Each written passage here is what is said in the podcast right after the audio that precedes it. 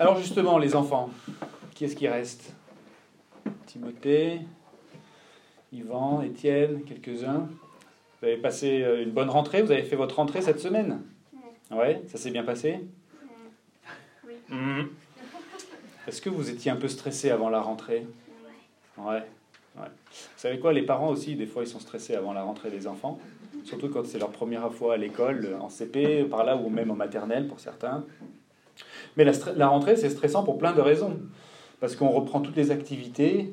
Euh, moi, je sais qu'avec six enfants, c'est stressant parce qu'il y a les différents niveaux à l'école. Puis après, il y a l'école de musique, peut-être le sport. On en a une qui va commencer du ballet. Enfin, il y a la reprise des activités de l'église. euh, Il y a toutes sortes de choses qui, viennent d'un coup. Alors, la semaine dernière, je vous parlais de la rentrée comme étant un moment plutôt positif, où on est rempli d'un petit, fond d'enthousiasme et d'optimisme pour la- la- l'année devant nous. Mais euh, aujourd'hui, je vais vous parler plutôt du stress. Euh, plutôt vous parler de la difficulté qu'on a à connaître la paix à l'intérieur, à être tranquille à l'intérieur, malgré des circonstances des fois bah, inquiétantes, stressantes, et ainsi de suite. Et si vous recherchez la paix intérieure, peut-être que vous êtes tenté d'aller sur Internet, et comme on a des super moteurs de recherche, vous pouvez poser la question à Google, comment trouver la paix intérieure? Eh bien, ils peuvent vous proposer des réponses, notamment sous la forme de livres qui font les meilleures ventes d'Amazon, ou qui sont tout là-haut dans les best-sellers du New York Times, on trouve des choses des fois assez intéressantes. Il y a un livre qui est intitulé Les 10 secrets du succès et de la paix intérieure. Quelques principes ici qui, qui sont censés nous aider à nous épanouir et à atteindre cette paix, cette tranquillité intérieure tant recherchée. Vous aimeriez bien, à la rentrée prochaine, les enfants, aborder votre nouvelle classe, votre nouvelle année en étant serein, en étant en paix, en étant tranquille, pas du tout stressé. Ça serait bien, hein on va voir si ce livre-là, il a des bons conseils à nous donner. Il dit par exemple qu'il faut croire que tout est possible si on a suffisamment de volonté. Ok? Qu'il faut écouter notre cœur et prendre des risques pour notre passion. Ou encore, il faut qu'on se rende compte, je cite, que nous sommes Dieu, que nous sommes Dieu créateur de notre vie et du monde dans lequel nous vivons. Hein ah, ça, c'est- ça, c'est une drôle d'idée. Et ce genre de livre se vend très bien parce que beaucoup de gens recherchent la paix intérieure. Parce qu'on vit dans un monde stressant, dans des circonstances de stress constant, on vit avec des inquiétudes, on vit avec toutes sortes de difficultés. Alors il est possible qu'il y en ait quelques-uns parmi nous qui, euh, qui, qui, qui- ont déjà, euh, qui sont déjà parvenus à atteindre la paix intérieure. C'est possible, c'est pas mon cas, mais si c'est votre cas, vous pouvez vous occuper de la garderie. Et à la fin du culte, vous allez vouloir écouter cette prédication parce que vous allez vouloir savoir comment trouver la paix intérieure. Pourquoi est-ce qu'on n'est pas en paix à l'intérieur? Pourquoi, lorsqu'on connaît un moment de paix, pourquoi est-ce que ça ne dure pas? Les raisons sont diverses. Et aujourd'hui, les raisons pour lesquelles vous n'êtes pas en paix, ou en tout cas pas toujours en paix, les raisons peuvent être que vous avez des difficultés euh, euh, familiales, relationnelles, peut-être que vous faites face à la dépression, au découragement, peut-être que vous êtes malade, peut-être que c'est votre situation professionnelle qui vous inquiète, peut-être que c'est euh, ben, le fait que vous êtes retrouvé dans une classe avec des gens qui sont pas sympas ou qui n'ont pas l'air sympas, vous aimez pas leur tête, vous aimez pas vos profs, vous aimez pas votre maîtresse, et ainsi de suite. Peut-être que vous avez des besoins financiers. Toutes ces choses-là peuvent nous causer des inquiétudes et du stress. Mais parfois, ce n'est pas des circonstances objectives, extérieures, qui nous causent du stress. Parfois, ce sont plutôt des questions plus abstraites, des questions plus subjectives et j'ai envie de dire peut-être même philosophiques qui nous causent du stress et qui nous privent du repos intérieur. Par exemple, ma vie a-t-elle un sens? Est-ce qu'on peut être sûr qu'il y a un Dieu? Une question importante, ça. Si on n'a pas la réponse, ça peut nous inquiéter. Peut-on être sûr d'aller au paradis? Alors, euh, vous l'avez compris, hein, le texte qu'on va lire dans un instant soulève cette question, la question de la paix intérieure. Et le message de ce texte est finalement tout simple, c'est le suivant, écoutez bien. C'est une bonne nouvelle. Une bonne nouvelle mêlée d'une mauvaise nouvelle. La bonne nouvelle, la paix intérieure est possible. Mais la mauvaise nouvelle, c'est qu'on ne la trouvera jamais à l'intérieur de nous-mêmes. La paix intérieure est possible, mais on ne la trouvera jamais en nous-mêmes. Vous voulez savoir où on peut trouver la paix intérieure? Ça vous intéresse? Oui. Alors écoutez bien la suite de cette prédication. On va lire d'abord le texte biblique. Il s'agit du psaume 131. Psaume 131. La semaine dernière, on a parlé du psaume 121. Et là, on va parler du psaume 131, qui fait partie de la même série de psaumes appelés les cantiques des montées, les chants pour les montées. Sans doute une référence à des chants qu'on chantait traditionnellement quand on allait en pèlerinage à Jérusalem à l'époque de l'Ancien Testament. On n'est pas trop sûr du sens de ce, titre. Alors, Cantique démonté de David. Il s'agit du roi David, bien sûr. Éternel, je n'ai ni un cœur arrogant, ni des regards hautains. Je ne m'engage pas dans des questions trop grandes et trop merveilleuses pour moi. Loin de là, j'ai imposé le calme et le silence à mon âme. Comme un enfant sevré auprès de sa mère, mon âme est en moi, comme un enfant sevré. Israël, attends-toi à l'Éternel, dès maintenant et à toujours. Voilà pour la lecture de la parole de Dieu. On va prier rapidement avant d'aller plus loin. Seigneur notre Dieu, merci pour l'occasion qu'on a encore ce soir d'étudier ta parole, ce texte issu de la Bible. Et c'est toi qui nous le destines, ce texte, pour notre bien. On prie simplement que tu nous aides, Seigneur, à bien comprendre ce que tu veux qu'on comprenne et à le mettre en pratique pour ta gloire et pour notre bien. Amen.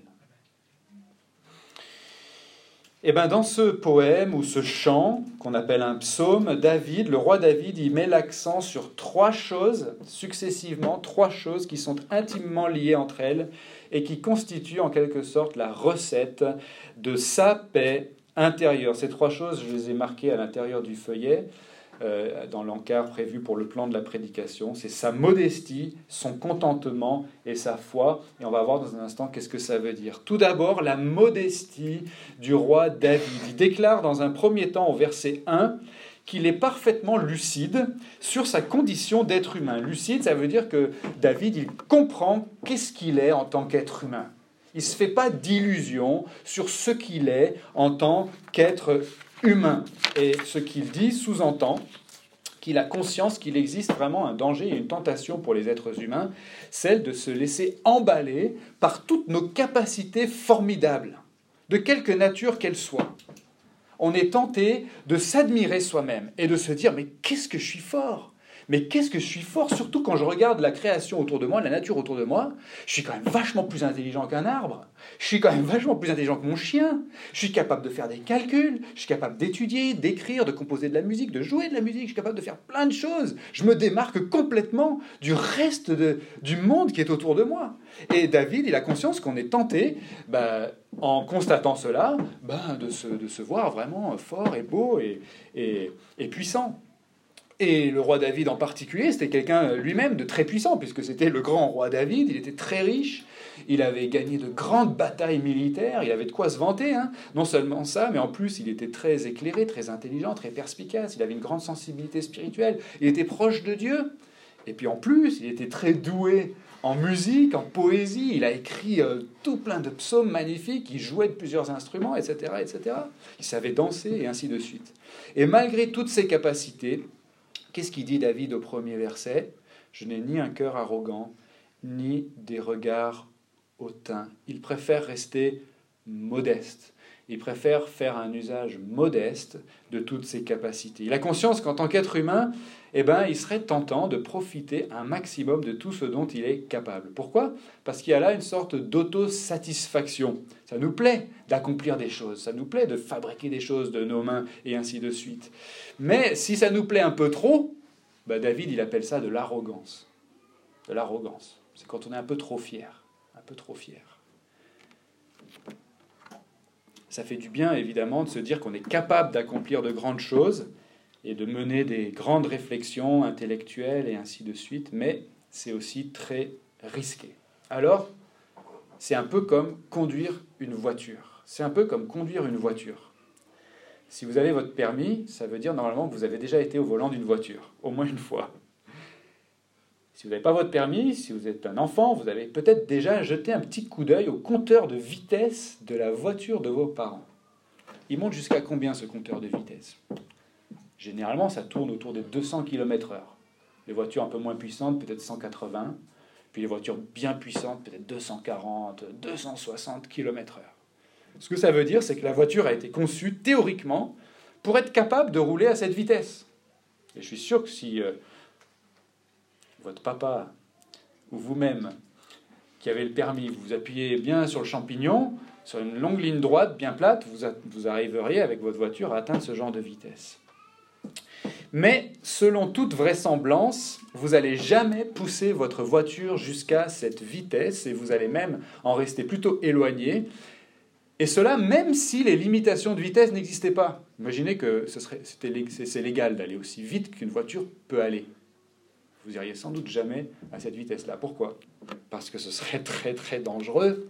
C'est pas parce que la voiture est capable d'aller à cette vitesse-là qu'il est sage ou approprié ou adapté d'y aller à cette vitesse-là. Comprenez ce que je veux dire? C'est dangereux. Et de la même façon, David est en train de dire ici que l'être humain, il est capable de faire des choses incroyables. Il est capable d'aller à 260 km/h, il est capable de faire des trucs incroyables. Dans un autre psaume qu'on a lu tout à l'heure, que Hélène nous a lu, David, il dit je te célèbre, mon Dieu, car je suis une créature merveilleuse, merveilleuse. On peut faire plein de choses physiquement, on peut faire encore plus de choses intellectuellement. On peut raisonner, inventer, créer, calculer, concevoir, spéculer, imaginer, etc., etc. C'est vraiment vertigineux, n'est-ce pas? Mais comme pour la voiture qui est capable de rouler à 200 km/h, il est très risqué pour l'homme de se laisser emballer par ses capacités. Pourquoi? Parce que, et ça c'est un élément très important dont, le roi David a bien conscience, parce que nous, hommes, nous sommes, en tant qu'êtres humains, nous sommes abîmés. Pour prendre un terme un peu plus savant, nous sommes dysfonctionnels, c'est-à-dire qu'on ne fonctionne pas bien. On est comme une machine abîmée, comme une voiture abîmée, qui aurait peut-être sur les quatre pneus un pneu dégonflé. Ce serait de la folie d'aller à 200 km/h avec un pneu dégonflé. Et nous, en tant qu'êtres humains, on est capable de plein de choses incroyables, mais en même temps, nous sommes aussi des êtres abîmés. Alors c'est dangereux d'aller faire tout ce qu'on est capable de faire si on ne tient pas compte du fait eh ben, qu'on ne fonctionne pas très bien et donc on peut provoquer l'accident.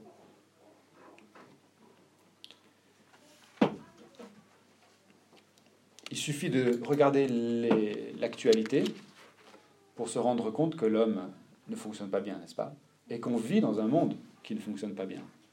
Et dans ces conditions-là, il est dangereux pour l'homme de se laisser emballer, d'aller poursuivre tout ce qu'il est capable de faire, sans à aucun moment penser ah peut-être que je devrais lever un peu le pied du champignon, de l'accélérateur.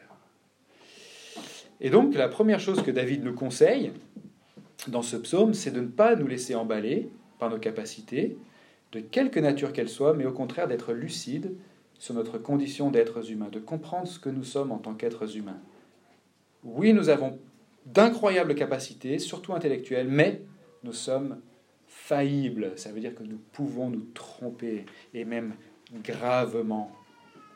Nous sommes tentés d'user et d'abuser de ces capacités et de résoudre par nous-mêmes tous les problèmes de notre existence pour pouvoir ensuite nous autocongratuler, mais cette tentation risque surtout de nous conduire à notre perte, parce que justement nous sommes des êtres humains, nous ne sommes pas Dieu. Nous sommes limités, nous sommes faillibles, nous sommes dysfonctionnels. Si vous lisez la Bible, il y a quelqu'un dans la Bible qui a tenté cette expérience à notre place, du coup on n'a pas besoin, de la tenter, a l'expérience d'aller jusqu'au bout de ce qu'il était capable de faire. C'est l'Ecclésiaste. Le livre de l'Ecclésiaste a été écrit par quelqu'un qui a tenté cette expérience philosophique-là.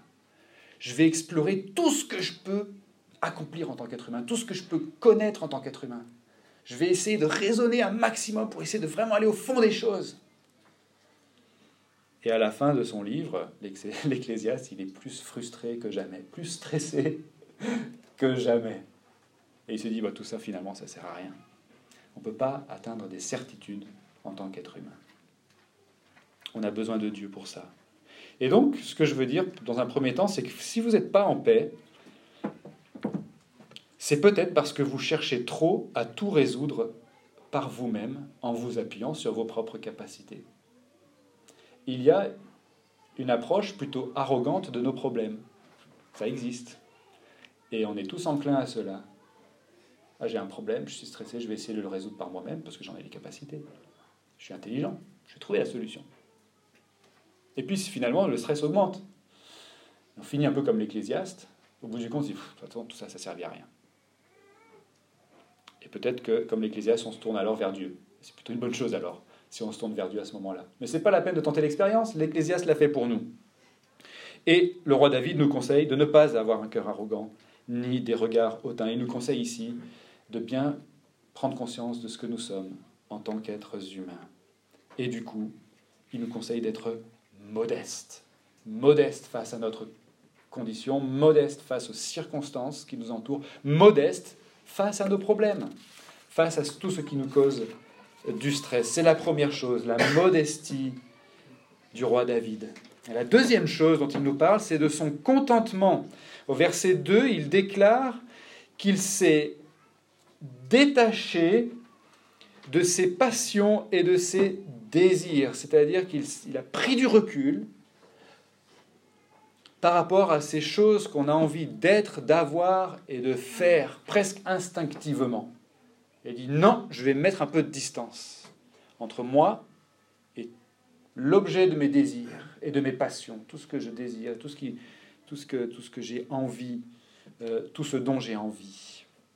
Alors il nous, il nous décrit cet état d'esprit au verset 2 sous la forme d'une image une image qui est présentée, présentée en fait sous forme d'opposition, euh, en opposition à ce qu'il a dit au premier verset, puisqu'il dit loin de là, verset 2, loin de là, donc plutôt que de m'engager dans des questions trop grandes et trop merveilleuses pour moi, loin de là, au lieu de ça, j'ai imposé le silence, euh, le calme et le silence à mon âme, comme un enfant sevré auprès de sa mère. Alors, euh, cette image décrit un contentement qui est celui de David, et s'appuie sur l'image d'un enfant sevré. C'est quoi un enfant sevré? Le sevrage, si vous, êtes une maman et que vous avez déjà allaité un enfant, c'est cette transition importante dans le développement d'un enfant entre la période où l'enfant est allaité par sa maman et la période où l'enfant ne l'est plus. On appelle ça le sevrage de l'enfant. C'est une transition importante dans le développement de l'enfant et par certains égards, c'est une transition difficile. Parce que pendant les premières semaines, les premiers mois, voire même les premières années de sa vie, un, bébé cherche naturellement à téter le sein de sa maman. Et il trouve dans ce geste un grand réconfort à ce stade de son développement, quand il est tout petit. Il n'y a pas grand-chose qu'un bébé veut davantage que téter le sein de sa maman. Peut-être qu'on lui change la couche, mais à part ça, il n'y a pas grand-chose qu'il désire dans, dans, la vie, à part ça. Et il y a pour lui une grande satisfaction, bien sûr nutritionnelle, mais aussi émotionnelle.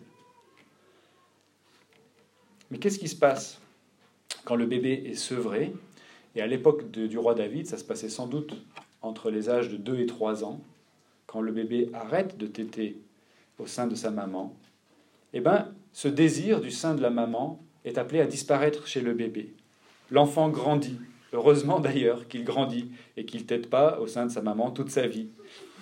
Mais ce que le roi David sous-entend dans cette image, c'est qu'en étant sevré, l'enfant, il est en train de grandir en maturité. Et il va remplacer ce désir enfantin ou ce désir un peu instinctif ou charnel en quelque sorte, il va le remplacer par autre chose, par une relation qui va devenir plus personnelle avec sa maman. En grandissant, l'enfant sera moins satisfait par le fait de téter et plus satisfait par la présence personnelle de sa maman. L'enfant n'est plus contrôlé par son désir, mais il trouve son contentement dans la présence de sa maman, dans la relation qu'il a avec sa maman. Et, chose intéressante, un enfant devient de plus en plus capable d'attendre sa nourriture avec confiance et patience. Des fois, ça peut prendre du temps, mais dans la logique des choses, un enfant grandit dans ce domaine. Et alors qu'un petit bébé gesticule et pleure et crie parce qu'il a faim, un enfant moins petit est capable, parce qu'il a confiance en ses parents, de savoir qu'à un moment donné, il y aura de la nourriture sur la table. Et il attend avec confiance. Il est rassuré par la présence de ses parents. L'image de l'enfant sevré, donc, c'est l'image d'une personne qui, en grandissant en maturité, se détache de ses passions et de ses désirs. Mais en même temps, cette image, c'est quand même l'image d'un enfant. David, il dit pas, comme un adulte, j'ai imposé le silence, le calme et le silence à mon âme. Il dit, comme un enfant sevré. Et ça, ça rejoint ce que dit euh, Jésus et qu'on a lu tout à l'heure. Si vous ne devenez comme les petits-enfants, vous n'entrerez point dans le royaume des cieux. Ici, bien sûr, c'est l'image ou la personnification d'une confiance docile, d'une simplicité dans la relation avec Dieu.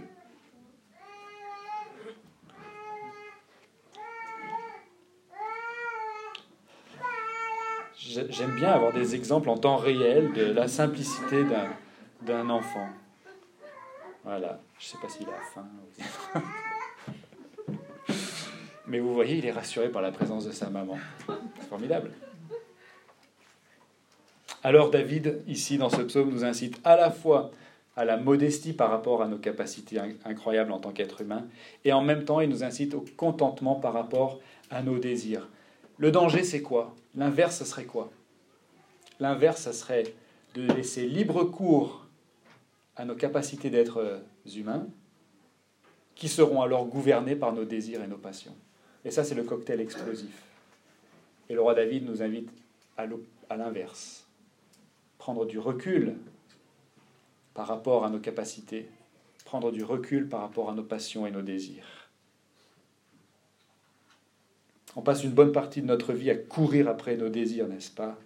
Et quand on pense en avoir satisfait un, il y en a dix autres qui surgissent. C'est pas comme ça qu'on va connaître la paix. Et le, et le roi David, il en a conscience. Il s'est donc détaché de ses passions et de ses désirs. Il a sevré son âme. Et il a remplacé ce désir aveugle ou ce désir charnel et instinctif par une relation personnelle caractérisée comme pour un enfant vis-à-vis de sa mère, caractérisé par la dépendance, la confiance, la docilité.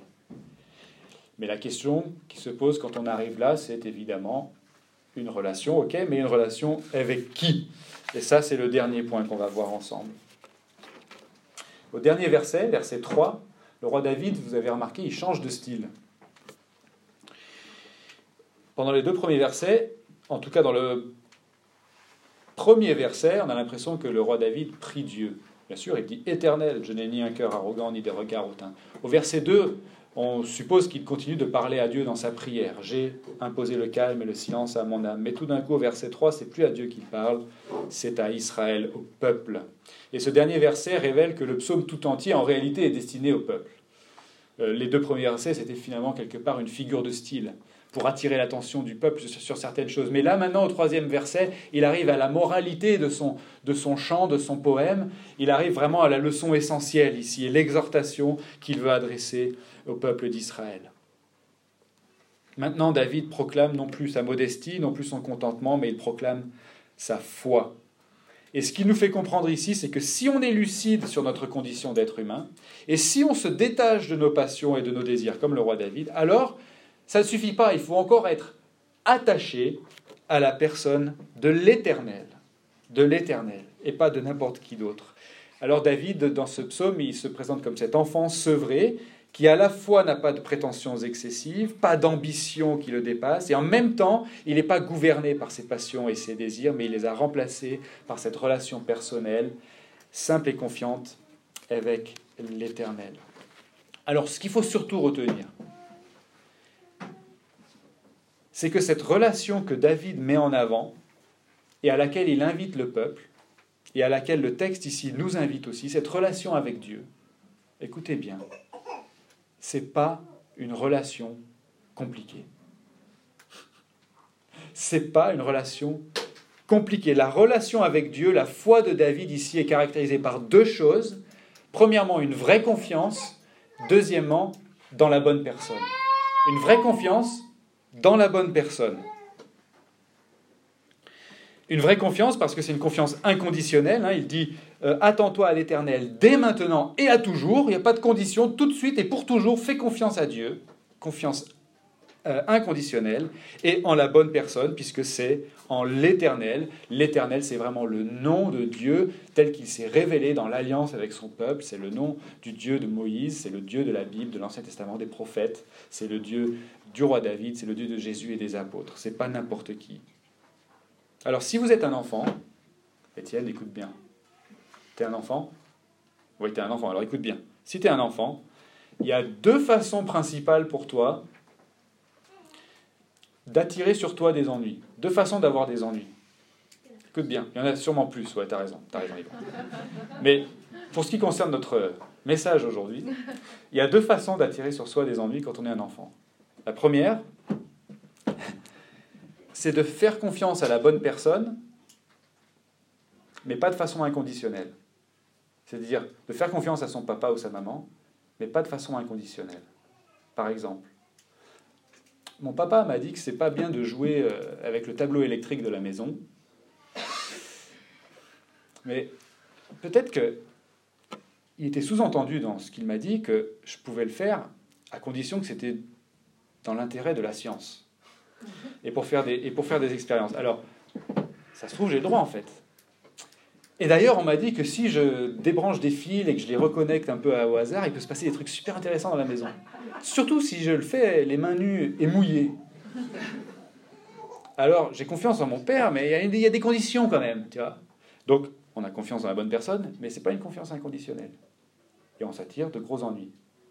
À l'inverse, une autre façon de s'attirer des ennuis, c'est d'avoir une confiance inconditionnelle, mais pas dans la bonne personne. Tiens, le monsieur dans la rue, il m'a proposé des bonbons. Et il m'a demandé de monter dans sa voiture en échange de bonbons. Bah ouais, bah, ça a l'air assez bon les bonbons. Alors je vais le suivre, ce, monsieur. Confiance inconditionnelle. Mais pas dans la bonne personne.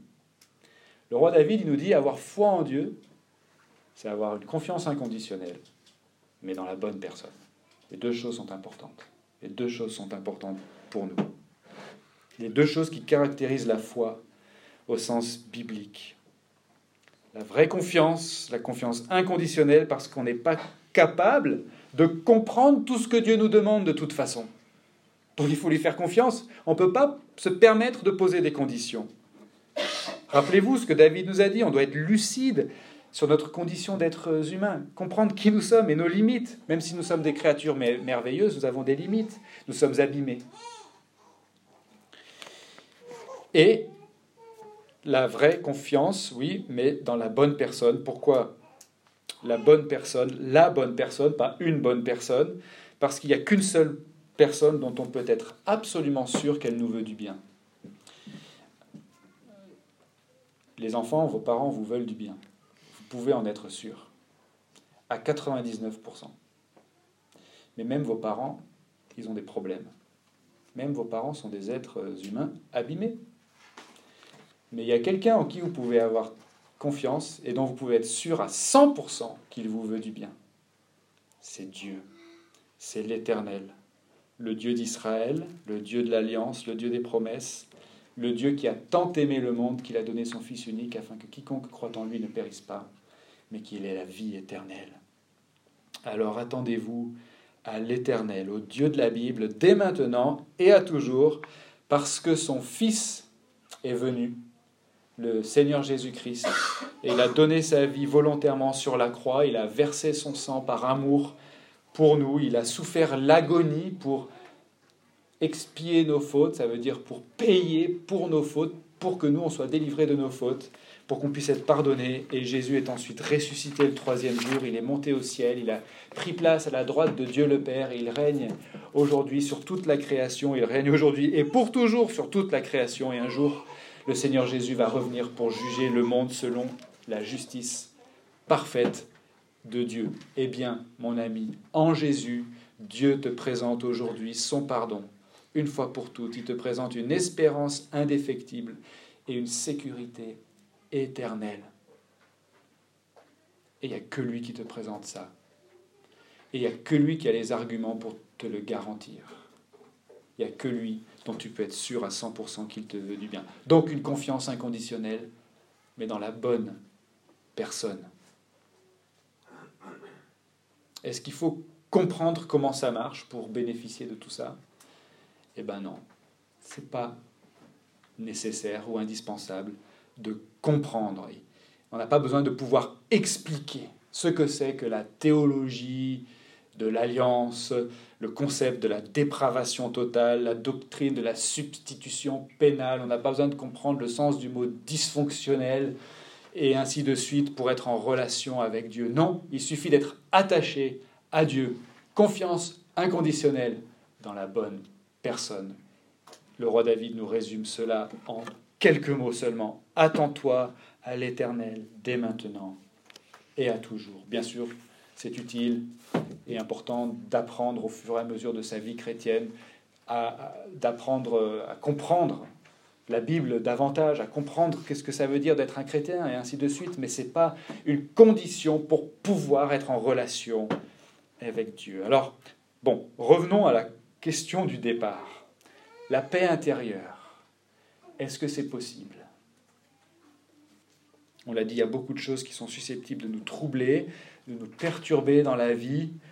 On a parlé de problèmes familiaux, de problèmes relationnels, de problèmes professionnels, des problèmes de santé, des problèmes d'argent, des incertitudes concernant l'avenir, concernant les études, peut-être des incertitudes concernant une relation amoureuse. Il y a aussi toutes ces questions un peu plus philosophiques qui concernent l'origine de la vie, l'existence de Dieu, la fiabilité de la Bible, la foi et ainsi de suite. Et ce psaume nous a adressé ce message qui est tout simple, c'est que la paix intérieure, elle est possible, oui, mais on ne la trouvera pas en cherchant en nous-mêmes.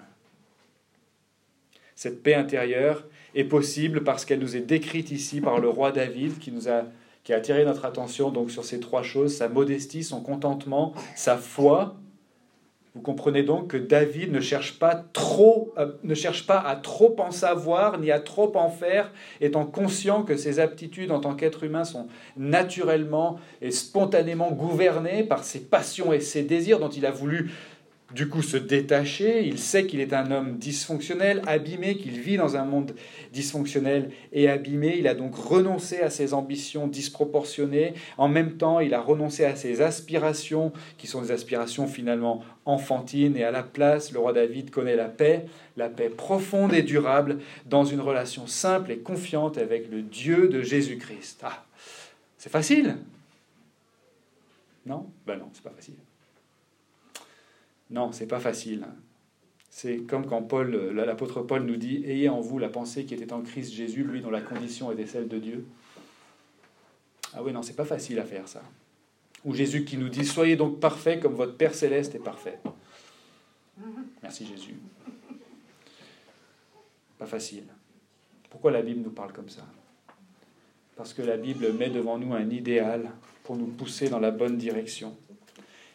Et si on lit le reste de la Bible, nous savons que si nous sommes attachés à Jésus par la foi, si nous lui faisons confiance, alors Jésus a déversé en nous son propre esprit, l'Esprit Saint, qui nous assiste, qui nous aide dans notre marche chrétienne et qui œuvre en nous inlassablement pour nous faire grandir dans la foi.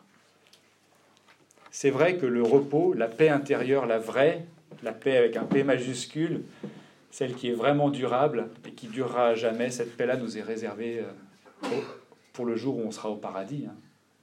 On ne pourra pas connaître la paix ici-bas comme on la connaîtra le jour où on entrera dans la gloire du ciel. Mais en attendant, en attendant, je peux vous dire que ça ne sert à rien de consulter les meilleures ventes d'Amazon. Ça ne sert à rien de poser la question à Google ou à Alexa. C'est ça le nom de. C'est ça. Merci Yvan. J'ai pas, Alexa, elle habite pas chez moi, mais je sais qu'elle habite chez les autres. Ça sert à rien de leur poser la question à eux. Ce qui sert, au contraire, c'est de consulter la Bible, la parole de Dieu, le livre de Dieu qui nous fait connaître Dieu et qui nous fait connaître son Fils Jésus-Christ. Ce qui est important, c'est de rester attaché à Dieu comme des enfants sevrés qui faisons vraiment confiance à celui qui seul est vraiment digne de notre confiance.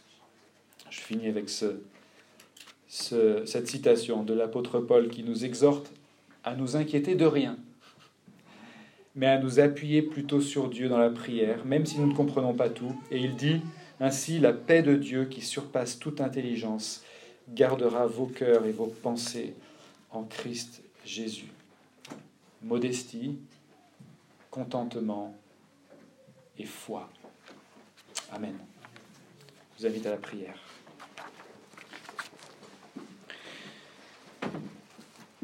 Seigneur, merci pour ta parole. Merci parce que par le moyen de ta parole, tu veux toujours nous enseigner, tu veux toujours euh, corriger ce qui ne va pas chez nous, pas, pas pour nous punir, au contraire, pour nous guérir, pour nous faire grandir, pour nous faire devenir euh, les êtres humains que tu veux que nous soyons, pour que nous puissions mieux te glorifier, mieux te servir au quotidien. Seigneur, fais en sorte maintenant que ce que nous avons vu aujourd'hui, si cela vient de toi, alors fais-le prendre racine dans notre cœur et fais-le porter du fruit dans notre vie. Amen.